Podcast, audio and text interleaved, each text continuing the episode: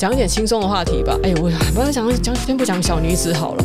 小女子这么好的作品，我为什么要跟《台北女子图鉴》这种奇怪的作品一起谈啊？我已经很久没有打开 Disney Plus 了，那 Netflix 上面实在太多好作品啊，看不完啊。自从《台北女子图鉴》出来之后，就从第一集播出之后开始，我在脸书好友圈的那些人，每一个人都出来疯狂的骂。有些人是那种看到第三集的时候，突然觉得有点好看，然后也要跑出来。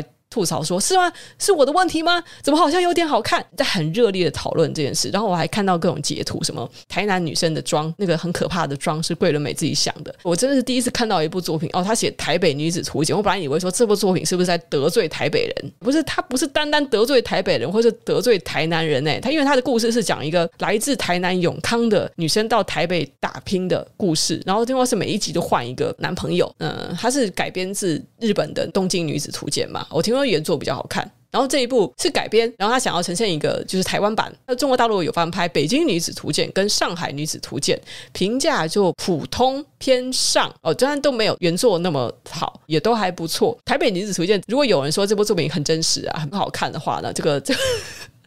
这品味一定异于常人。看了一集，我实在是忍不住，我就想说，我好想暂停，我好想暂停，我好想去打电话给谁，然后去疯狂的吐槽。就是我上一次脑袋中我源源不绝的想要吐槽的话呢，是看《台北物语》，这根本就是 cult 片吧？这是什么 B 级片？就是他每一句对白都怎么可以写的那么那么苍白而无理性？我觉得那个编剧已经不是他没有编好的问题了，我就在。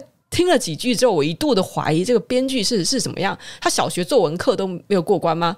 他是智商有问题吗？他怎么可以写出这样子的对白？真的就是很笨、浅薄、表面，上句不接下句。那你说他是写诗吧？你说他是要有一个特别的表现吗？没有，那就真的是写得很烂。他从他的设定到他的这个对白都很烂，就看桂纶镁用他的演技去撑的那个整部剧，但是。因为就 你就会在你忍不住会在想说，桂纶镁你还好吗？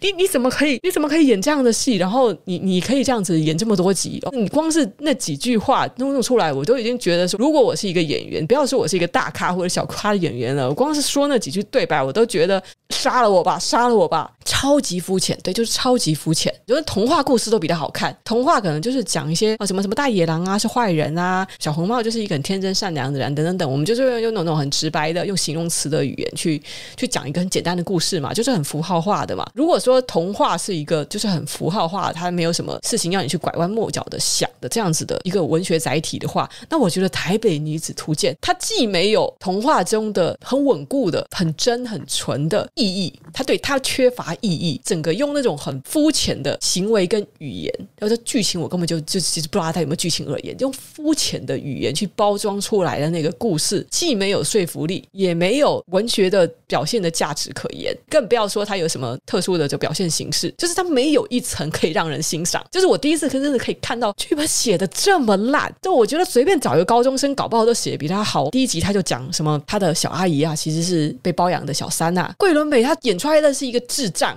就是一个二十几岁的女生，她上台北之后，听说小姨丈她好像疑似有一个私生子吧。听说了这件事情之后，她要很很高兴，用欢天喜地的语气去跟她的小阿姨说：“嗯，好好笑，这件事情怎么可能嘛？小姨丈怎么可能会有一个小孩嘛？还是外国人嘛？看有没有你的智障，你这智障，你会不会读空气啊？这种事情连小孩子都知道，很涉及家务事的那种情感上面的东西，你不可以去跟女方讲啊，你不可以跟你的小阿姨讲啊，你是智障吗？快疯掉！看到这一段就是。不是尴尬呀，是有点火大。就是你随便找一个演员来演就算了，你还找桂纶镁来演，然后桂纶镁那种口出智障的台词，演出那种如此之智障的角色，我也不会说不出来到底是演技好还是演技差。因为在我看来，这就是一个格格不入的，不是一个这个年龄层那个设定的女性应该要说出来的话，太白痴了。就是这是一口气惹火台北人、台南人，什么台北的女生怕穷怕丑太失败。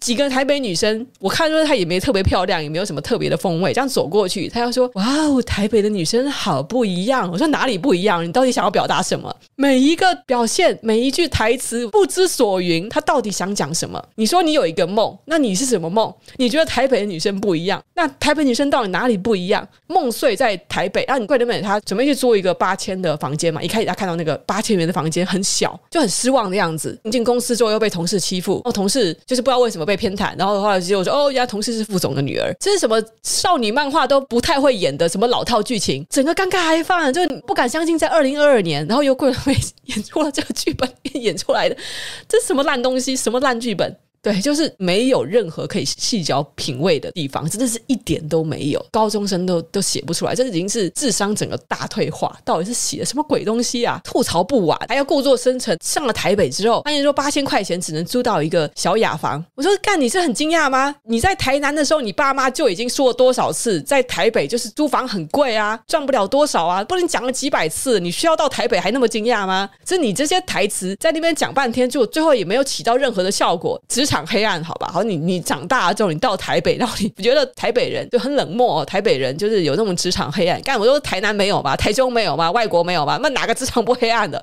你不要把这个锅球甩到台北上面，就看着台北人也暴怒。台北是这样子的吗？你把台南人演成智障，你又在丑化台北人，就是它是一个社会问题，这是一个你你每个年龄都要遇到的问题，就是快疯掉。看了整个这个剧本，就是很不 OK 啊。职场哦，他光进入那个职场，有稍微有点工作经历的人，你就绝对看不下去。这编剧是从来没有工作过，是不是？里面的那个整个脸谱化到不行。这个编剧好像我听说他是台北人，然后跑到台南去做一些田野调查，一段时间之后他就写出了这个绝世大作。那个那个是小学生写出来的东西吗？什么气话是做什么的？就是做气话。我说干，你可以写出更多的废话。我有灵感了，然后写出口罩妆，主管就骂他一顿。口罩妆已经是很多人都有的了。同事又举出了哦，口罩妆可以再强调眼妆的部分。桂纶镁当时就讲，我要的是亚斯伯个患者还怎么样？直接就指责同事说：“你怎么可以偷我的创意？” 主管还叫另外一个同事出去。不是，这到底什么？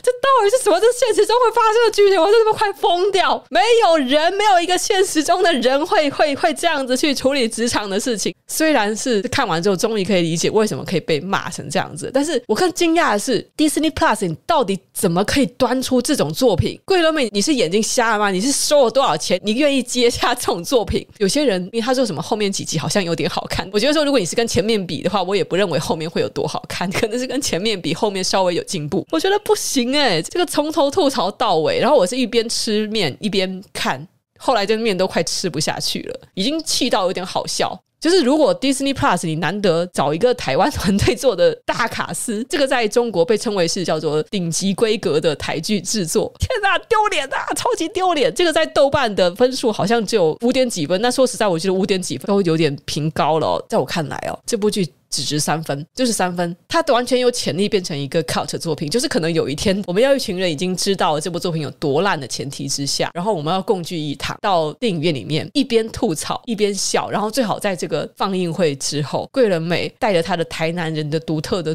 装底，站到这个观众面前，让大家嘲笑他，就一定会变成一个空前盛况。这是一个非常难得的 cult 片。这么多厉害的演员，哎，到底这是什么样？这编剧是我我没有办法言传这个愤怒与尴尬交杂的这种情绪哦。我觉得当时我看《台北物语》，我如果只是想吐槽说发生什么事，发生什么事，你就看《台北物语》，你还会觉得这是一个诡异到很迷幻，然后你到最后已经完全的沉浸到那个世界之后，也觉得没有那么痛苦了。但是《台北女子图鉴》那个痛苦是你不去骂出来，你没有办法平复。我实在太闷了啊！我我很难想象有一个人他看了这部作品之后不会想说点什么。这不是一部很平淡的作品，它让人的心底有很多的情绪。如果觉得看这部作品好看的话，那你也是蛮容易幸福的。就是我也没有办法保证说你看小女子就会觉得很好看。然后小女子是另外一部评价很两极的片哦，但是我个人是很喜欢小女子，很疯狂的、很烦的一部片。但是我我觉得小女子就拍的很棒哦。好，我们下一次再。来讲 Netflix 的小女子好了，我吐槽完《台北女子图鉴》，我已经够了，我很累了。然后现在也十二点多了，该睡觉了，就这样子吧，就讲到这里了。小女子哈，小女子，她叫小女子，就是那个啊，我觉得 Netflix 它其实有很多很多很好看的原创剧，呃，不对，也不是原创剧，它这个是它投资韩国的 TVN，在二零二二年九月三日起播出的一个周末连续剧哦。韩国的 TVA，我印象很深刻，是他们之前呢有一个大家都公认的一部神剧，是 TVN 制作的《信号》。这部剧真的是真的是很厉害。你看这么多年几大神剧，一部是《信号》，有一个也是很像《信号》的《隧道》，反正就是都是侦探类的。我对《信号》的印象很深刻，就是里面的剧情角色都不是俊男美女，长相是很有特色的。但里面就是有有中年大叔要写鲜肉，然后还有一个呃年近中年的刑警。这些演员都是很有个性的，就是演技实力派，也不是像偶像剧那样只是画面看颜值看养眼的。我是在差不多一年多前才看《信号》这部剧哦，呃，我觉得很震撼，是不是说剧情编得很好？你看那种什么穿越啊，在以前跟现在之间的这个剧情这样子穿插的叙述啊，然后最后还有什么改变未来等等的哦，这种题材已经不新鲜了。但是我觉得《信号》它的那个灰色加上阴暗的那种惊悚的感觉。实在是太厉害了！我到现在还记得女主角受害的那部，带着垃圾袋在街头奔跑，哇！我到现在都难以忘记。没有什么可怕的画面，但是气氛营造的一流。而且我对那段剧情很有深刻的感受，就是它其实是让这个受害的经历都已经是这样子呈现出来，然后后来再去回头看的时候，嗯，我觉得这个就像是我们说侦探剧，它通常有两种类型啦。一种是用文字诱导型的，那其实就是我比较没有很喜欢的福尔摩斯。也看福尔摩斯系列有一有一种特别气的感觉，就是跟主角福尔摩斯或是作者柯南道尔本身，你并不是在一个平行的起点上面。他总是在给你好像看似摆出一堆线索，以为要你动脑，但是呢，实际上真相大白的时候，在作者或是主角的手上其实就掌握着比你更多的证据，在最后一块拼图就是拼在他的手里哦，就跟名侦探柯南一样，很讨厌。为什么主角比我们多知道一些事情？那我们怎么猜结局？你懂吗？柯南在那边灵机一动，然后眼睛发出闪电的时候，他就是比我们多知道的事情。要我们猜个屁？你比我们知道多的事情啊！但是读阿加莎·克里斯蒂就不一样。好，那我想说的就是 TVN 的信号那部剧呢。它就是一个线索，其实是很完整的摆在你面前，但是仍然是轨迹设计的非常好，让你觉得峰回路转。好，就是我对 TVN 的那个制作印象很深刻。虽然我当时想吐槽说什么里面的男人不够帅，女人不够美，而且都有点年纪，也是怎么回事？那但是里面的角色个性实在是太强了。我觉得这一部小女子虽然跟我刚才说的信号，它是一个。风格并不尽然相同的剧，可是他们在处理氛围这部分真的是很厉害。那小女子最强的还不是说只是处理氛围，因为我觉得有一些作品啊，我们看过氛围好，那我们似乎就可以忽视它其他的地方的缺点？作品总是没有完美的，有时候我们真的是就能够欣赏它的其中一面就很不错了。可是小女子真的是优点太多了哈。小女子她是改编自，应该说她只有人设的部分是改编自英国的文学名著，就《Little Woman》小妇人。我不知道大家以前小时候你们有没有看到那个日本以前有改编过，因为一九八零年代的时候，一九八三还一九八四年的时候，他改编过《Little Woman》。但我刚开始看那个韩国改编的小女子 OP 啊，那个旋律一下的时候，我就有一种很怀念、很惊喜，但同时因为它的旋律改编的很诡异，让我有一种毛毛鸡皮疙瘩起来的感觉。他把这个小妇人当时的那个经典的音乐旋律融合进了韩版的 OP 动画中啊，我每次都有看完，我觉得他的 OP 动画设计的很厉害，音乐也很强。小女子她除了音乐啊，还有她巧妙的把这个三姐妹的设定从英国文学名著里弄进来，然后让这部作品整个好像，因为它是现成的改动自文学名著中嘛，所以角色多了很多的立体的厚度。很多人会讲说，好，里面的每一个人都不讨喜。我真的是不止看过一篇，就即使很喜欢小女子的人都说，这部作品中的人哦，坏人那边就不讲了，就每一个疯的跟什么一样。那其实我觉得好人这边也都蛮疯的，基本上有几个个性特质，它是沿用了原作吧。大姐爱钱嘛，那二姐就是个性耿直、理想主义嘛，小妹就是被。宠坏了，不太领家里人的爱护，老是想要逃出去的，个性上很叛逆的少女。那在小妇人中四姐妹中有一个女孩子本来就病逝了哦，其实也有隐藏在故事的背景中哦。其实原本是四个女儿，就后来死了一个，变三个了嘛。好，就是很好的融合进来，把原著的角色放进来之后呢，其实如果你没有看过这个原著故事呢，应该也不会说有什么特别的感情哦。只是对于说已经接触过这个文学名著的人，沿用了另外一个文学名著，所以你或多或少会做一个对照，然后这个是在作品中会变成了一个额外的兴趣的东西。那至于其实三姐妹以外，哦，除了姑母的部分，超级有钱的姑婆还姑母哦，就是最后把遗产留给了其中一个女儿。然后小女子她还另外在做一些设定，就是比如说她们的闺蜜呀、啊，她们的这个青梅竹马，她们的爱人啊，有一些原著中的设定也是都对应到了这部作品中，但是处理的已经是我觉得有很多跨时代的意义哦。她把它放进来，她不是去照搬，让你觉得说我只是想把那个时代宣扬女权的作品，我们今天再把它再做一个作品装新酒啊，这一点我真的觉得迪士尼就做的很烂。迪士尼他每次他想要做真人。翻拍那种以前的电影，我就觉得他们的大部分这种新拍的作品、remake 的作品就没有什么新意的。可是小女子她这个就是做的很好，并没有说照搬她这个作品的原意义，她加入很多新的议题。小妇人这部作品是因为三个女生她各自走出了她们的事业的道路，在爱情上面也有所收获啊，就是属于那种很传统的时代，但是她就宣扬一点点比较脱离传统价值观的女人当自强、女人当独立的那样子的故事啊，而且他们家庭人之间要充满着爱啊，但总来讲那是一个很温馨的，没有什么让让你觉得超展开的东西。但是到了韩剧《小女子》以后呢，哇，配上了很多很激烈、很黑暗的元素。即使这三姐妹的人物设定其实是很单纯的，可是，在跟一些很疯狂的事件、疯狂的人物激烈的冲击之下，大家都变得很疯、很烦。爱钱的大姐，因为她爱钱的个性，所以她才有理由被卷进了这个纠纷。二姐，因为她这种很耿直的，本来就是不太可能会被卷入这个事件，可是她又爱护家人，但她又存着理想，她的这种矛矛盾的行为，因此呢，让这个整个事件变得更复杂。三女儿本身她想要逃离这个家庭，这样子的设定，又使得她在这个作品中的大半段、前半段，她到几乎都是站在敌人的阵营那里，她没有办法去领她家里人的情。哇，我觉得对你说，她原作设定该不该搬过来？应该要的，而且她又保留了每个人的个性。虽然我觉得这作品很神的地方，你看到了她的剧情中的所有的冲突，它发生的是这么理所当然，而且它不是说我今天做了几个脸谱化的角色设定之后，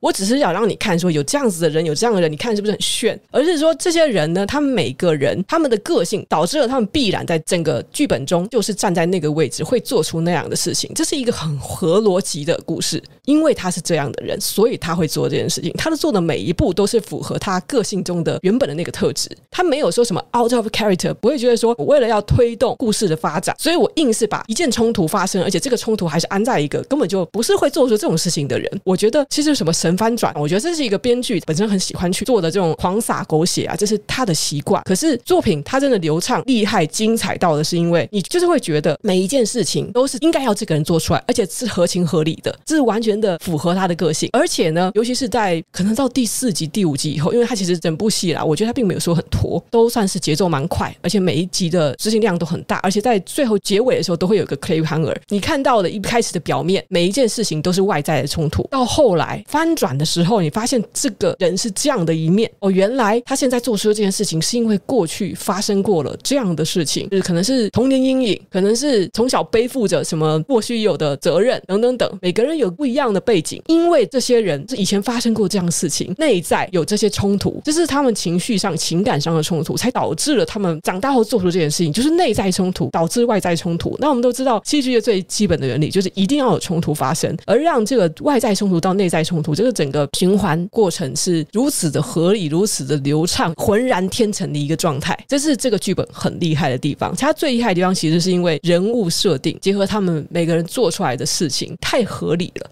你要说他们疯也好，很烦也好，那么缺点漏的实在有时候让人觉得很受不了。就怎么可以那么现实？怎么可以这么死脑筋？怎么可以这么背信弃义？等等等，每一个人都还是在那个合理的范围内。编剧是不可能写出超出自己智商的东西的。就是在这个编剧，他把把自己的灵魂、自己的分身分到了每一个角色中，就是每个人都是身具灵魂的一部分。如果他可以同理到每一个角色身上的话，可想而知他的情感世界有多么的丰富。就我觉得编剧最难的就是一点，就是大家如果看过剧本很烂的《台北女子图鉴》，你知道那个东西为什么会看起来这么烦，会让人觉得那么蠢，那么不应该发生。那是因为当你把你自己的实际上的状况带入到那个情境的时候，你会觉得不对啊，怎么会发生这种事情呢？虽然翻转脸烦，然后虽然有点狗血，就好像也是很自然的，自然而然就看一下下去了。好，那我知道一定有些人不认同，他会觉得说啊，怎么会？我觉得有一些事情，要三姐妹直接整个智商下线啊，为了反转而反转啊，智商下线这件事情哦，我必须要讲了，每个人哦，在现实中其实做出来事情呢，都可能会比影剧中智商还要低哦。当你看到影剧中有些人做出了不智选择的时候，那并不能等同于作品的任何的 bug。我们本来就没有要设定说每个人都很聪明，大家其实，在遇到这种突然的冲突状况，本来就是会做出很笨的事情，说是为了反转而反转啊。我觉得是因为最后几集大家有看到吧，就是《夏女的诱惑》的编剧，他有好几幕的分镜，完全就是在致敬《夏女的诱惑》。两个小孩跑到船上，还有就是设定的小细节，喝那个兰花水啊，滴几滴啊，让马都可以昏迷啊，等等，那个对白就直接是 copy《夏女的诱惑》里的，啊，很明显的在致敬他之前的作品。这个编剧他本来就习惯编一些电影那种长度的作品，那电影那种长度的作品本来就是两个小时之内，你得要制造非常多的冲突，非常多的的反转，才能让整个作品够丰富，节奏能够引起人注意嘛。那我觉得其实并没有不好，这部作品它本来就是设定的，它要这样子的调调。而至于说你说就翻转到烦了，那我觉得总比都是很可预期，然后你看了之后很无聊啊。我觉得它转不转无所谓，但的确中间转的我其实觉得蛮开心的哦。每一次转你你会觉得好，那我们就继续猜到底实际上是怎么样。你要说它真的是转的你很烦的时候，你也要是你要去倒推过来，本身这一系列呈现的东西好像是不合理。例如说那里面的大魔魔王哦，那个戴眼镜的那个什么叫就是当竞选总统的那一位哦，看他一开始就被设定成一个坏人，顶多他的反转来反转去，我们就只是在猜说，那他到底是不是幕后的大魔王呢？他跟他妻子之间的关系是怎么样的呢？他们是真心相爱吗？是不是搞半天结果他的妻子才是大魔王呢？其实我们在纠结的谜题也就不过是如此。你看在再回顾的时候，借由这种拼接剪辑的手法，让我们去看到，先是夫妻之间好像相处的看起来是丈夫比较强势，也让主角以为，与其说是疯了，到看着很可怜啊，就发出这样子的感慨啊。同时，他也有安插一些其他的线索，就是那个帮他洗钱的那个人，他同时也有在暗示主角啊，说他又在演戏了。所以至少他不像《航海王》之类的漫画，他是跟你边在乱编，然后一边在想办法玩弄读者。没有，他是其实一直线的，是一直在往同一个真相走，只是同时你会看到不同的面相，所以感觉上你对于真相的预测好像是在不断的被玩弄，不断的在被翻转，但是他其实并没有偏离他的真相。所以我觉得他也没有反转过头，他没有为了反转而反转。有机会在知道所有真相的时候再看一遍，哇，他的伏笔其实都埋得非常的充分。这是属于一个阿加莎式的侦探剧，而不是柯南道尔，那是很讨人喜欢的。好，那那我比较承认啊，一开始呢是看到金高银在那个哦大公司里的会计，他在里面呢跟另外一个演员叫做秋瓷炫吧，这个名字好特别啊，说是另外一个边缘人，所以两个人成为了好朋友。两个女子的友情实在是太过美丽了，所以一开始呢。的确是看得很神清气爽，就哦，没有想到说那个马上领便当哦，我的天哪！到中半部的时候，随着剧情发展，大家也开始猜测说：“你看嘛，秋瓷炫死的时候，为什么偏偏脸要被遮着？为什么还整容呢？”哦，你知道，当那个侦探小说里出现了一个人，什么脸被遮着，然后整容，然后还缠着绷带就死，那个十有八九你得怀疑说死的不是那个人哦。所以在后面呢，金高银又跑去新加坡，然后经历一系列事件呢，就怀疑原来他的好朋友可能没有死的时候呢，有一点老套。但是结果另外一个疯子啊，就是那个严志源演的袁尚雅，朴宰相的妻子，馆长。突然杀出来的时候，我真的很疯疯癫癫的这样子杀出来的时候，我靠，要快吓死！真的是给人希望，然后真的一拳把人打死在地啊！我必须说，我的心情啊，被这个编剧给玩弄的，就是当场真的很想把馆长直接打死在地。就你给我们这么美好的幻想，想说哇，原来没死啊！然后去了之后就发现是馆长在那里。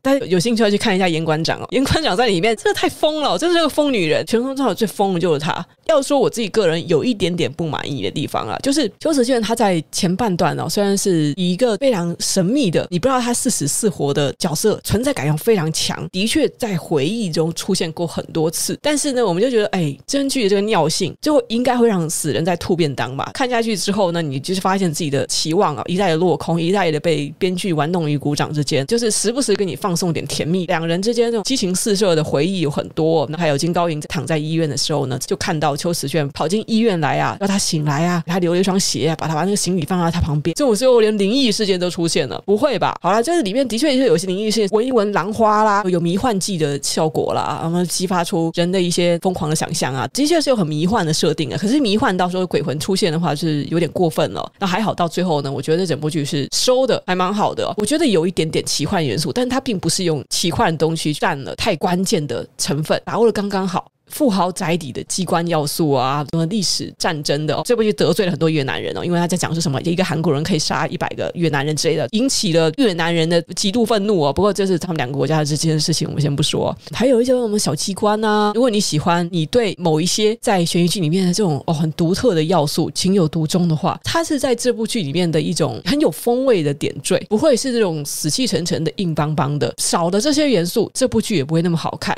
兰花的意义，战后生生存到现代，自私冷血的神秘团体，政商界发挥着他们的暗黑的影响力，延伸到说这三姐妹的看似普通的家庭背后，又隐藏着什么样的秘密？为什么女主角作为一个很普通的人，她会被扯进来？原来仅仅是因为她的善良，她的太过相信人。总的来讲，不要用很错误的期，觉得这部剧它一定非得要服务大家什么，就是你一定要看到一个完美的形象，需要有很多的粉红色泡泡，或是所有的感情都必须。要有一个完美的结局，剧，不要带着这样的期望那去看这部剧，只是单纯享受里面的这种艺术跟商业均衡性，其实还蛮好的。这个呈现，我会觉得《小女子》其实是很好看的电视剧。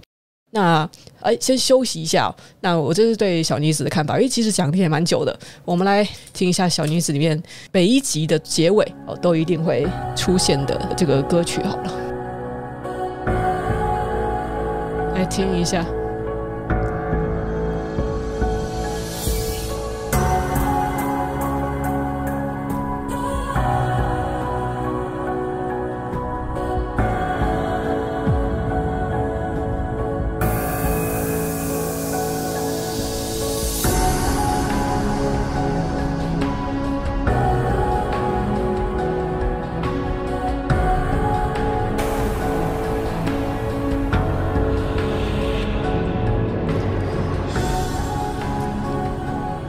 这首音乐，呃，这首曲子名字叫做《Your Apartment》，哦，你的公寓。这个第一次出现是在呃剧中的角色金高银才发现他的好朋友，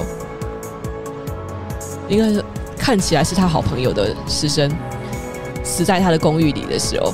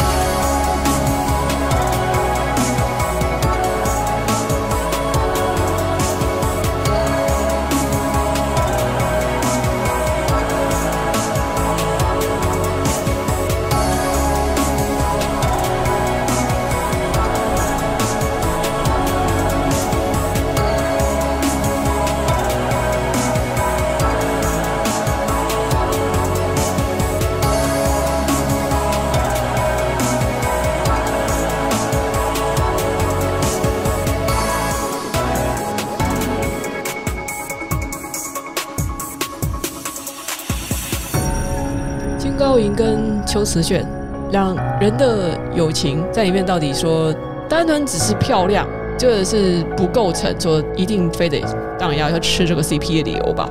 我觉得最动容的地方是呢，是感动的历程。大家去就听他们之间产生的对白，可以知道那个动容之处到底在哪里。当然是就是很纯粹的友谊关系，但是到底是要多深刻的友谊，多喜欢另外一个人，多觉得另外一个人也应该要获得幸福，一个人才会愿意。抛弃自己在那个国家里的一切，抛弃自己的身份，就是去冒充和顶替另外一个人，把他的把自己个人的财产丢给了他。你对钱没有计较，对自己的身份也不计较，你抛弃自己的面貌、身份的所有的事物，因为你只是想要那个人获得幸福。这个原因也很简单，仅仅是因为说你在世界上可能一开始你最关心的、跟自己最亲密的那个人，哦是母亲。母亲去世了，这个时候恰巧有另外一个善良的人在乎你。很难过，而表达了关心。这时候他在你身边陪着你，所以你也知道说，没有了母亲之后，这个朋友就是我最值得托付的对象。我要把一切都留给他，就是一个这么这么简单的友情。就是因为在这个世界上，我别无牵挂。你愿意对我好，那我也相信你。一定是他们的交往过程中，秋瓷炫就是看到了金高银身上那种非常难得的特质。呃，你说他蠢吧？他的确，他是三姐妹中最蠢的一个。但是大家一定也也其实可以体会得到，说就是因为他有时候就是横冲直撞，他很蠢，所以这个剧情才会这样走下去。如果他今天跟他妹妹，跟他两个妹妹这种的个性，他做做出来的决定就是完全不一样的。所以他们三姐妹哦，就是个性截然不同，他们也做出了就是符合他们个性的那些抉择，因此让这个整个故事变得错综复杂了起来。最后呢，我是觉得，嗯，邱子炫的结局嘛，真的很感人了。你也到底是要你要在乎另外一个人到什么样的地步？大家可以其实退出这个舞台，你就装作没事，你挺身而出，只是希望对对方可以免于牢狱之灾。代价可能是说自己就要进牢狱，好，这个有点剧透，就不说太多了。他们两个人之间的这种对彼此付出，然后对对方信任，抛弃身份，抛弃财产，那个羁绊是好的，不可思议的。还好，我觉得在两个人的回忆中，呃，剧情，而且再加上不断的再去加深大家对就是金高银演的吴仁珠这个角色的不断的在强化，他这个人是尽管爱钱，尽管现实，其实非常的容易相信别人，他是一个忠贞的人。这样子的形象的强化之下，大家也会可以理解为什么花英姐会这么信任他哦。就是这是围绕着一大笔巨款之间的的故事哦。